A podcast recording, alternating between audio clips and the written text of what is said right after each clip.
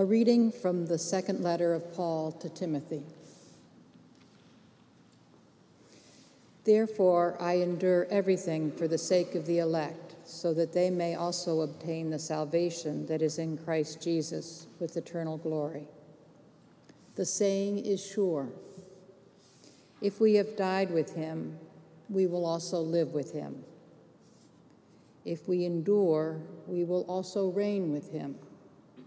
If we deny him, he will also deny us.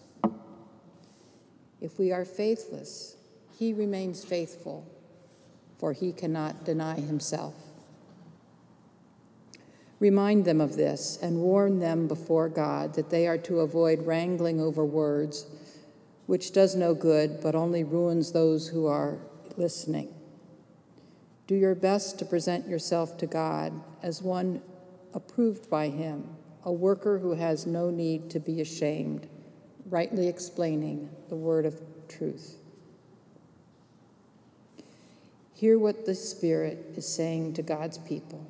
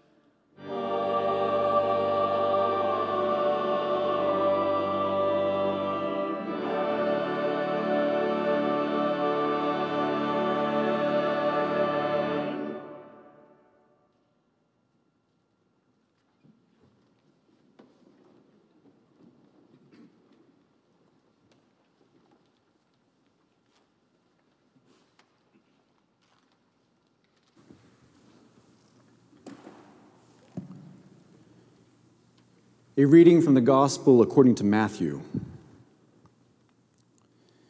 He put before them another parable. The kingdom of heaven is like a mustard seed that someone took and sowed in his field. It is the smallest of all the seeds, but when it has grown, it is the greatest of shrubs and becomes a tree, so that the birds of the air come and make nests in its branches. He told them another parable. The kingdom of heaven is like yeast that a woman took and mixed in with three measures of flour until it was all leavened. Hear what the Spirit is saying to God's people.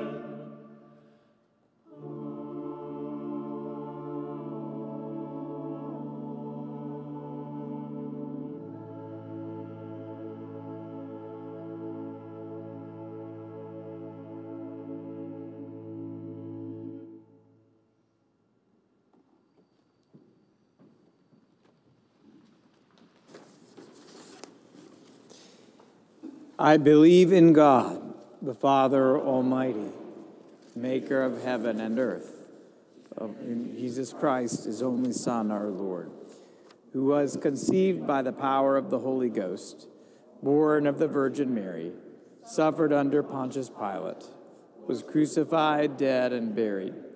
He descended into hell. The third day he rose again from the dead. He ascended into heaven and sitteth on the right hand of God the Father Almighty. From thence he shall come to judge the quick and the dead. I believe in the Holy Ghost, the holy Catholic Church, the communion of saints, the forgiveness of sins, the resurrection of the body, and the life everlasting. Amen.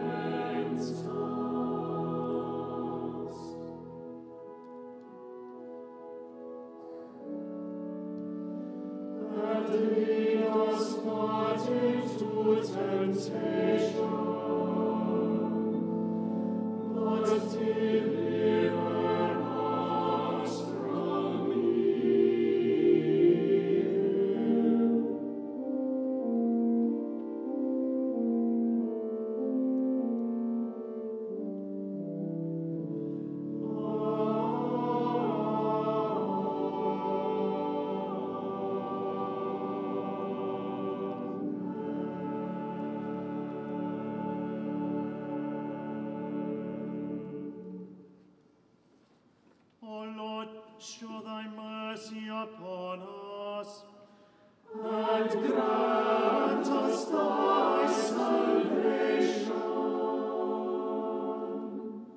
O Lord, save the state.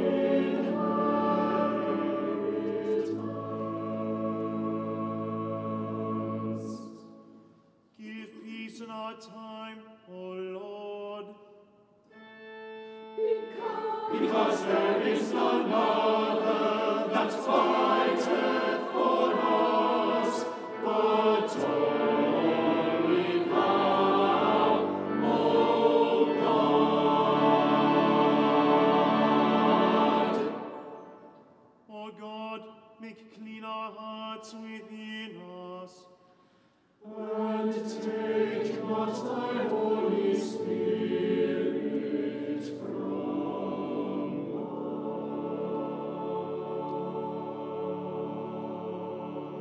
us. Almighty and everlasting God, who led thy servant James DeKoven to honor thy presence at the altar, and constantly to point to Christ, grant that all ministers and stewards of thy mysteries may impart to thy faithful people the knowledge of thy presence and the truth of thy grace. Through the same Jesus Christ our Lord, who liveth and reigneth with thee and the Holy Ghost, one God forever and ever.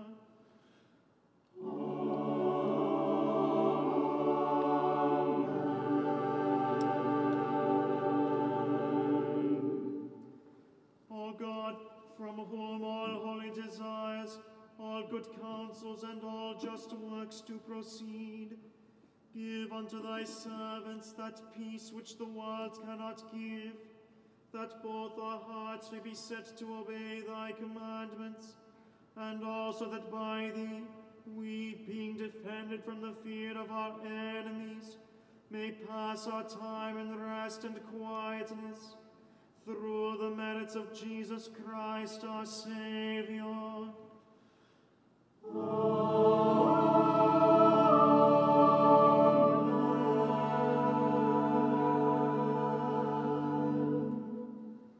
Lighten our darkness, we beseech thee, O Lord, and by thy great mercy defend us from all perils and dangers of this night. For the love of thy only Son, our Savior Jesus Christ.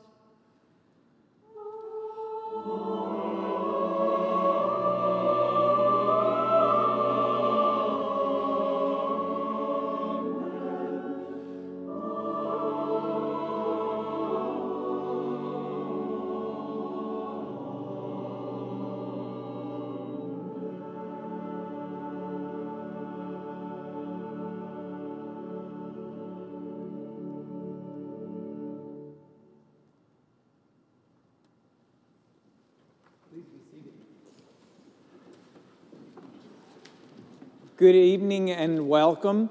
What a wonderful crowd. I know why you're here. You're here for the soup selection. Good news, it's veg it's vegan chili. So that's available immediately after the service.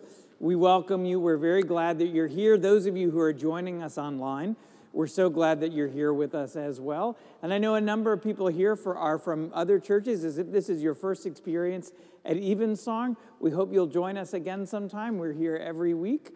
Uh, we're also blessed to be joined by Bishop elect Anne Jolly after the service. That will be at 7 o'clock in Cathedral Hall. Uh, if you're joining us, uh, if you're hoping to grab a quick bite between the events, you're welcome to do so. There's a lot of people here, which is wonderful. You're, you did not hear this from me, but if you feel a need to sneak out just a little bit early to grab a quick bite, that's okay. You believe it or not, nobody can see you when you leave out here. It's, it's amazing cloak of invisibility. Uh, I just I encourage you to watch the live stream of this service afterwards because anything you miss, I believe me, you'll want to see it uh, at a later time. We're so glad you're all here with us this evening. We're coming up to just a week and a half away from the beginning of Holy Week.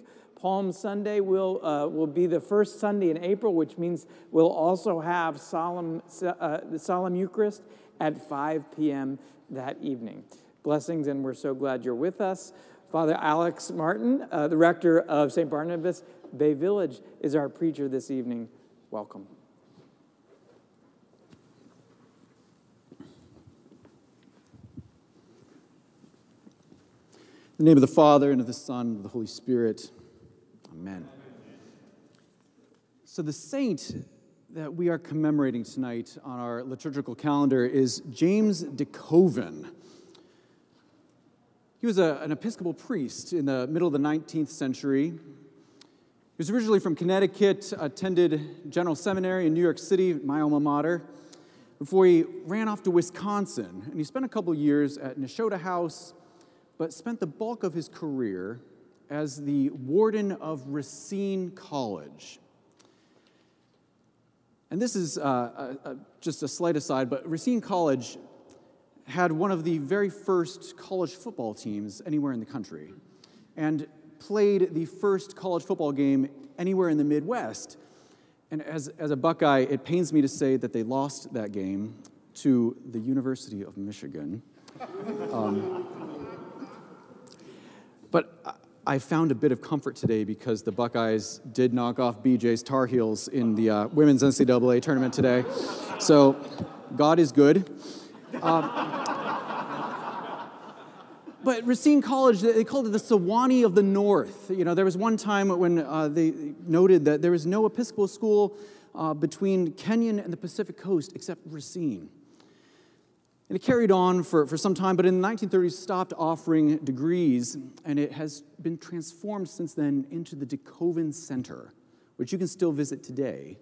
If you head up north, the DeKoven Center, they do educational programs, they do Uh, conferences, they do retreats, and so James DeKoven's legacy very much lives on. But I think the legacy during his life that he was most associated with was his affiliation with the broader Oxford movement. In our Anglican tradition, we, we talk a great deal about being a via media, a middle way between Protestantism and Roman Catholicism. And of course, throughout our history, the, the pendulum has swung one direction or another. And the Oxford movement emerged at a time when the pendulum had very much swung in the Protestant direction. So, this Oxford movement emphasized the Catholic heritage of our faith. And it took off across the church. And we often think of the Oxford movement, I think, in, in overly simplistic terms, but we often associate it almost exclusively with ritualism, with sort of high church liturgy, you know, an excuse for, for men to, to dress and drag and put on pretty vestments and ring bells and, and swing incense around and do all this, this, this pretty high church stuff. And that was all important, but I, I think that is a limited understanding of what the Oxford movement was all about. I think what the Oxford movement did well at its core was that it pointed people to Jesus. That was the goal. That was the goal of the, the, the ritualistic liturgy, was to point people to Jesus. That is what James DeKoven certainly understood. It's what he wrote about. It's what he preached was pointing people to Jesus. And yes, that, that's true in the liturgy, in the beauty of the liturgy. You know, that's why Christians built these beautiful cathedrals, was to show people a glimpse of the divine, to show people a glimpse of something otherworldly. That, that's why choirs sing this incredible music and, and produce this beauty, is to show us glimpses of Jesus. A few years ago at Canterbury Cathedral in England, I'm not sure if this is still the case, but a few years back, their mission statement was just three words. It was show people Jesus. I don't know if you've ever been on a, a, parish committee to write a church mission statement, but they usually end up some rambling, long theological statement that no one knows what the heck it means. And so I love that Canterbury Cathedral boiled it down to three words show people Jesus. And I think that's what the Oxford movement got right. And not just in the liturgy that pointed people to Jesus, but also in the slums of London and caring for the poor, caring for the sick, the persecuted, the marginalized all of the ways that we are called to live into our faith, to live into our baptisms, and to show people Jesus. That is what James DeKoven understood the mission of the church to be. I think that is the legacy he leaves us, and that is certainly our Christian vocation as baptized people.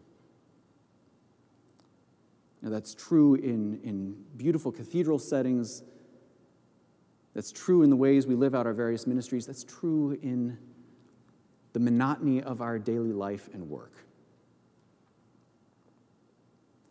So may we this day embrace our Christian vocation, the calling of our baptisms.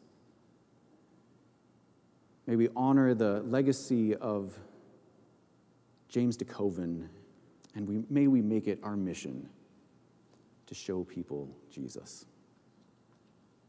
Amen.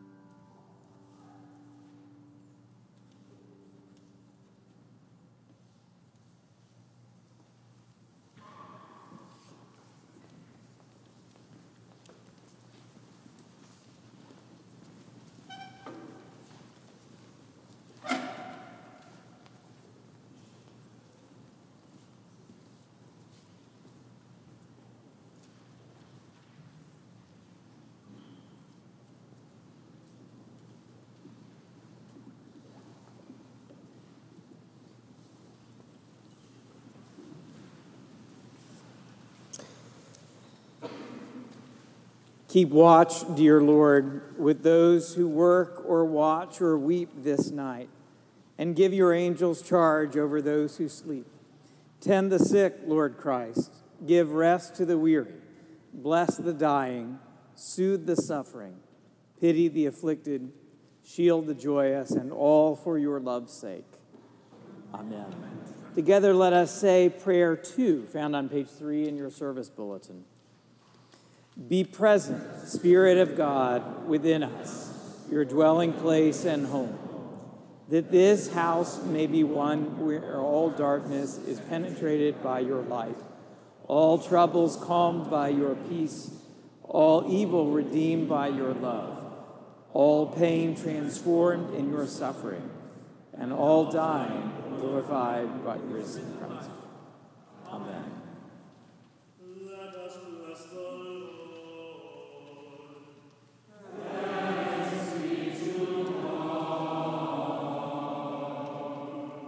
May the peace of Christ, which passes our understanding, keep your hearts and minds in the knowledge and love of God and of God's Son, Jesus Christ, and the blessing of God, Creator, Redeemer, and Sustainer, be among you and remain with you always.